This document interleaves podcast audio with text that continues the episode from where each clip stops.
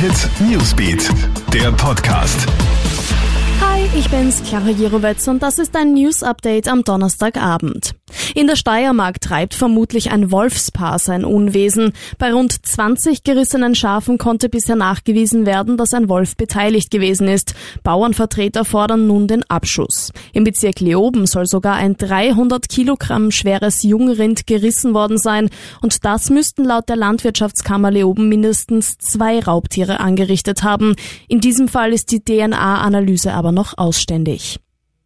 Die Weltgesundheitsorganisation schlägt Alarm. Das Coronavirus ist in Europa wieder auf dem Vormarsch. In 30 der insgesamt 53 Länder soll es in den vergangenen beiden Wochen wieder einen Anstieg gegeben haben.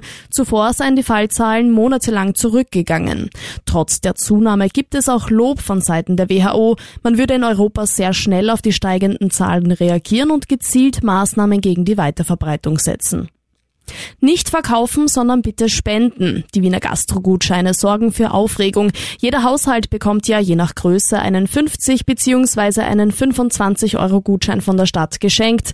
Einlösen kann man den in rund 2000 Lokalen. Da die Gutscheine aber nicht personalisiert sind, werden sie jetzt haufenweise aus Briefkästen gestohlen oder über Kleinanzeigenportale zum Verkauf angeboten, teilweise um die Hälfte ihres Werts. Wer den Gutschein nicht braucht, der sollte ihn lieber spenden, zum Beispiel der Caritas.